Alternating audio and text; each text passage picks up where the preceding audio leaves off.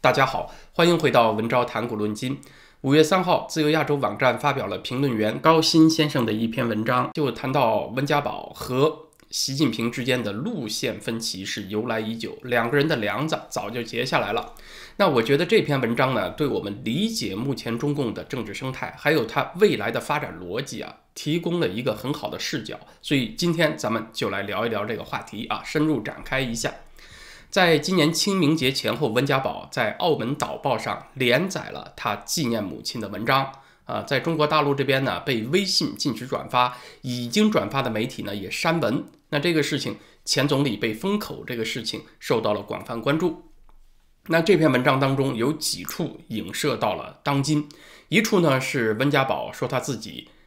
受事之时啊，既常做规矩，就是他当总理刚开始就在琢磨卸任以后怎么办啊，那就影射了习近平复辟终身制，一上台就不想下来啊。你看人家温总刚上台就想着怎么下来，这两个人反差太大了。还有一处呢，是温家宝在他文章结尾当中说：“我心目中的中国应该是充满了公平和正义的国家。”说应该是，那也就意味着现在还不是嘛？公平和正义是一个尚未实现的目标，这也是对于现状的委婉否定。还有一处呢，就是温家宝专门提到了自己的家庭在文革期间的遭遇。关于文革啊，这是我们今天要说的重点。这其实也是温家宝和习近平两个人冲突的由来啊。咱们继续往下看。这个文章当中呢，温家宝是提到了街坊邻居和自己的父母交往不多也不深，但是彼此是真诚热情相待的，不时还互相帮助。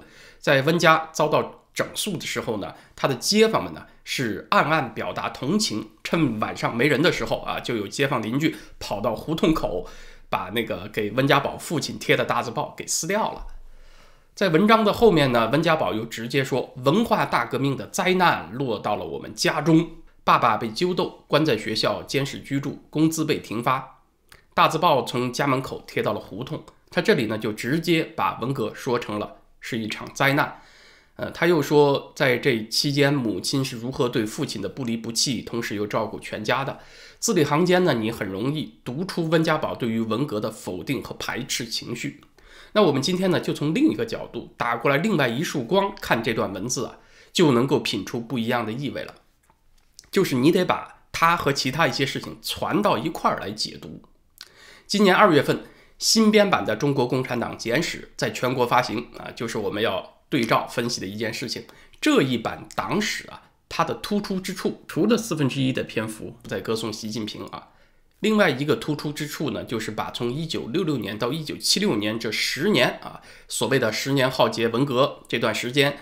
相当于中共历史十分之一的时间，从他那个目录章节当中删除了啊，就纳入了第六章第三节所谓社会主义建设的曲折发展这一部分里去了，相当于是藏进了犄角旮旯啊，不单独成章。而在以往的党史版本当中呢，谈文革是要单独成章的，表明这是一段啊比较重要需要关注的历史。那现在呢，就把这一点给改变了，而且今年四月二十号，中宣部副部长。同时，兼国家网信办主任的庄荣文主持了一个学习党史的读书教育班活动。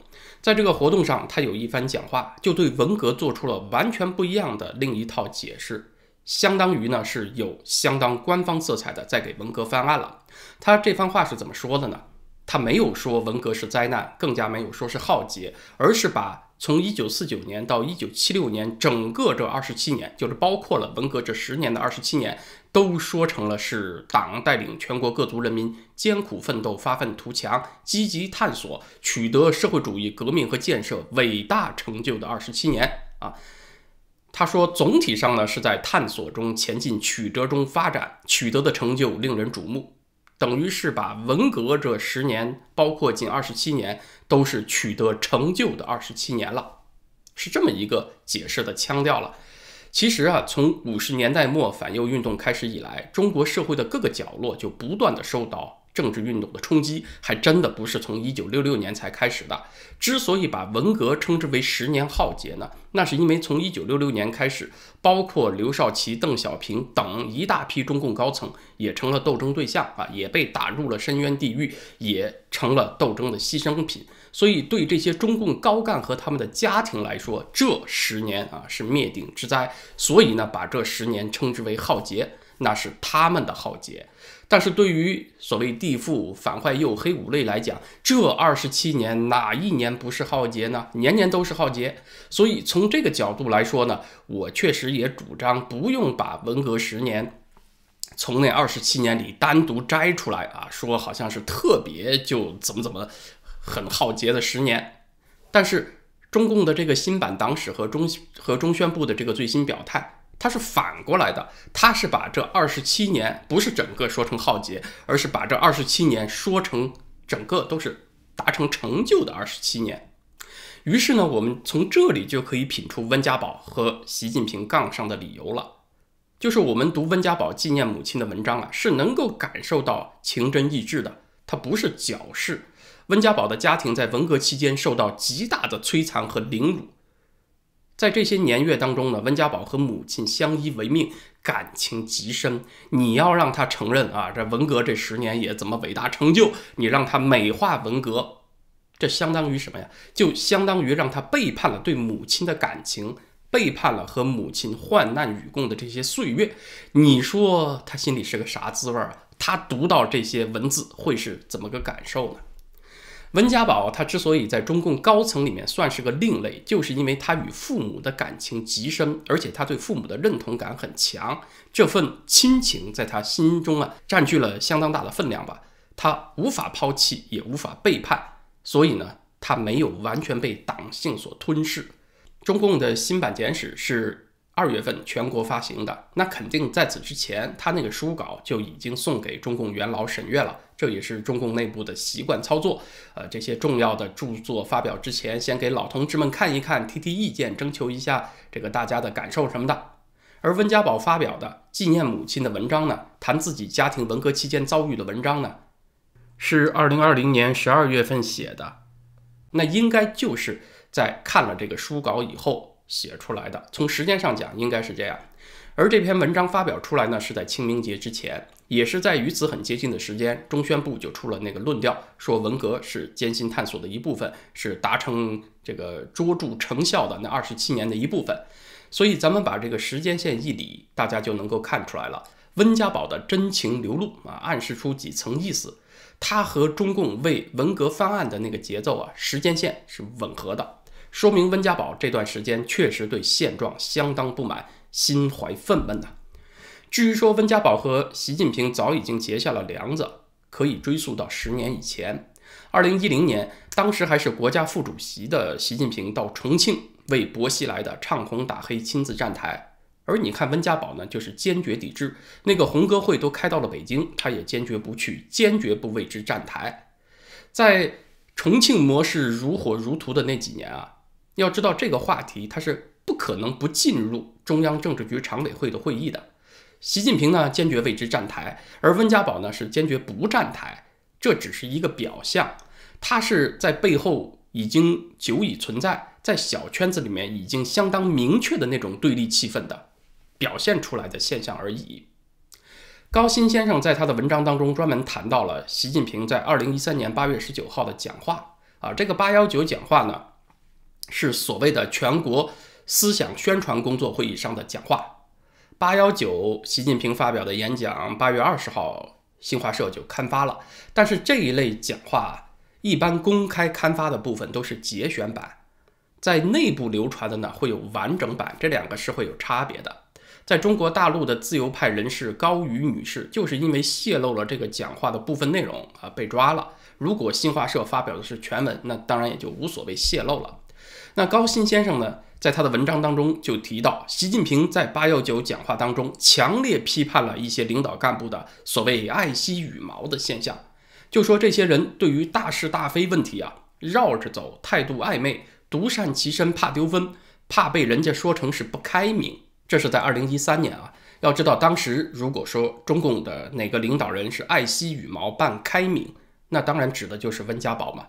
温家宝那两年还得了个外号叫影帝，就说他在演啊，呃，说什么普世价值又是公平正义比太阳更光辉，但就是拿不出政治体制改革的手腕啊，就是图一个好的名声，再给自己披上光鲜亮丽的羽毛啊。当时就是有人这么讽刺温家宝，所以呢，习近平二零一三年的讲话谈到什么爱惜羽毛啊，其实就是不点名批温家宝。当然，我相信在场听到他讲这番话的人也都知道他在批温家宝。由此看来呢，温家宝和习近平的路线斗争确实是早已有之。那接下来问题就来了，可能就有朋友会问：就算温家宝和习近平有路线分歧又怎么样呢？啊，温家宝退下了这么多年了，这种分歧又还能发展出什么结果呢？要知道，中共的逻辑是权力分赃可以有妥协的余地，但是路线分歧那是必须较真儿到底的啊！这涉及到党性问题。中共这近一百年的历史就说明了这一点。温家宝二零一二年啊，他力主拿下薄熙来。要知道，他一辈子谨小慎微当官，可是这一回却轴了一回，坚持到底。在文革这一步上，他绝不妥协退让，暂时把文革复辟之风给镇压下去了。那事隔这么些年，文革二点零卷土重来，大家想一想，当初被他镇压的这伙人，难道不想报复清算吗？习近平在这里呢，就面临了一个结构性问题，就是如何对待中共元老。这就说到老人干政了。一说老人干政，大家就想起了江泽民退而不休，继续把持朝政啊。他基本上以这种方式诠释了老人干政。但是要知道，在邓小平八十年代搞出这一出的时候啊，他还不是这个想法，他是为了避免文革的厄运再度降临到自己和家族身上。就是一个强势的领袖，凌驾于领导层所有其他人之上，翻手之间就可以把他不喜欢的人打倒，扔进地狱，而且祸及九族。邓小平是感到，在没有法治保障的情况下，就没有一个游戏的安全退出机制啊。说你不玩了啊，你不玩了也不行，不玩了整你，你还得必须玩下去。那怎么避免离开了权位就被对手追杀这种情况呢？哎，那就得用另外的方式变相掌权。表面上退下来了，实际不能全退，得用另外一种方式对现任领导人施加制约。但是呢，中国又不能够学西方搞三权分立嘛？那怎么办呢？就搞出这么一个，呃，看起来怎么都别扭的老人干政。其实邓小平心里也知道这是一个权宜之计，但邓小平的性格呢，他是一个现实主义者。他并不努力去思考怎么解决理论问题，只要我活着的时候这招管用就行。能不能解释得通呢？我暂时不管啊，能走多远，等我死了以后再说。你们再去考虑怎么解释的问题，这是他的作风。就像他鼓吹那个一国两制一样，不管三七二十一，先收回香港再说。至于这个没有解决的那些深层制度层面啊，这个观念层面的问题，留给下一代人去解决。邓小平一直都是这种后事尚需问后人的态度啊，你就别来烦我。但是邓小平这种实用主义态度呢，确实给习近平留下了难题，就是习近平要扮演中共传统的忠实继承人，那尊重政治老人这个革命家风啊，带引号的革命家风当然不能丢嘛。但是你要承认这个遗产呢，又等于在自己之外保留了另外一个权威的领域。啊，全国人民都奉你为一尊，但是你还要尊重别的尊，那你到底是不是一尊呢？就有这个自相矛盾。你这一尊就尊的不彻底，那怎么办呢？习近平目前也就只能这么维持着啊，拿这些前任高层的子女啊、财产啊当砝码，就威胁他们不要瞎作乱动，你们就安享一个富贵的晚年，差不多就行了，就别再干政了。然后等这些老家伙们一个个去见了马克思，让时间把这个问题自动解决。但是，就对温家宝这么一位啊，就出了问题了。对温家宝来讲呢，他眼看着文革复辟，但是他闷声不吭啊，混吃等死，对他来讲确实太难受啊。他感觉是对自己人生的背叛。确实呢，拿下薄熙来，阻止文革复辟，也是他最重要的政治遗产。他也要捍卫自己这个名声。这是从温家宝的主观感受来讲，从客观形势来讲呢？就算他一声不吭，大家觉得他就会安全吗？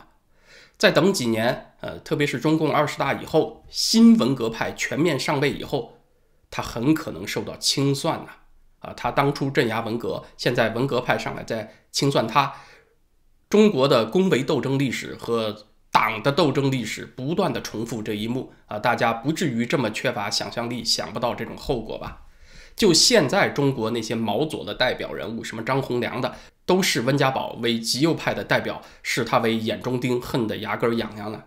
所以温家宝他是吭声也微，不吭声也微，那还不如就放飞自我一把了。趁着习近平还得在形式上维持着中共尊老这个传统啊，这层作用力还发挥点作用的时候呢，就倚老卖老一把，给习近平出点难题，把这个文革复辟的节奏啊，能拖到几时算几时。呃，这可能是温家宝考虑的一种方向。那么，习近平他到底会让中共走向何方呢？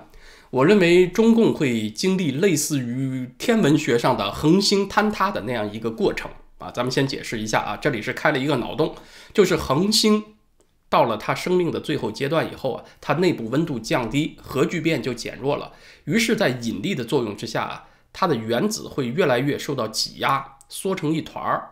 这个坍缩向内部挤压的过程呢？现在已知的有几种结果，一种是电子之间的排斥力足够强，那么这个恒星坍缩到一定程度时候就稳定下来，叫做白矮星，它是一种死亡的恒星。还有一种情况呢，就是这个电子之间的排斥力啊，也不足以阻止恒星继续向内坍缩，那么电子和质子都会结合成为中子，这些中子当缩到彼此互相接触。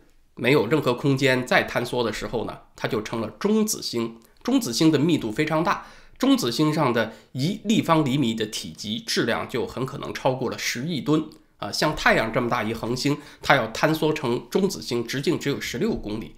如果到了这一步，中子之间的相互作用力也没有办法阻止恒星进一步向内坍缩的话，那就没有任何力量能够阻止了。过了这道坎儿，这个恒星继续收缩，它的体积就会变得无限小，而它表面的引力呢会变得无限大。那一切靠近它引力场的东西都会被它的引力捕获、吞噬，光线都不例外。那这是什么东西呢？就是大家都很熟悉的黑洞了。它是宇宙万物的坟墓，它会吞噬一切。其实还有一种情况，就是这个恒星。它虽然质量很大，但是体积也很大，它不会马上进入坍缩的节奏，它会先发生爆炸，发出的亮度要超过它本来发光的许多倍，这就叫超新星。爆炸以后呢，它就消耗了相当的能量和质量啊，再开始上面所说的坍缩过程，最后成为白矮星、中子星或者黑洞啊。这是讲这个恒星的知识啊。咱们穿越一下，打个比方，德国从一次世界大战到二次世界大战。你看，他就经历了这样一个坍缩的过程。在一战期间呢，德国相当于是包打天下，独自对抗全世界，相当于一次超新星的大爆发。它耗尽了这个民族、这个国家的大部分能量。一战以后，德国古老的君主制还有贵族体制失效，危机蔓延动荡，那民众就期待着强人集权，权力向极个别人手中集中，那就进入了这么一个。坍缩向内收缩的过程。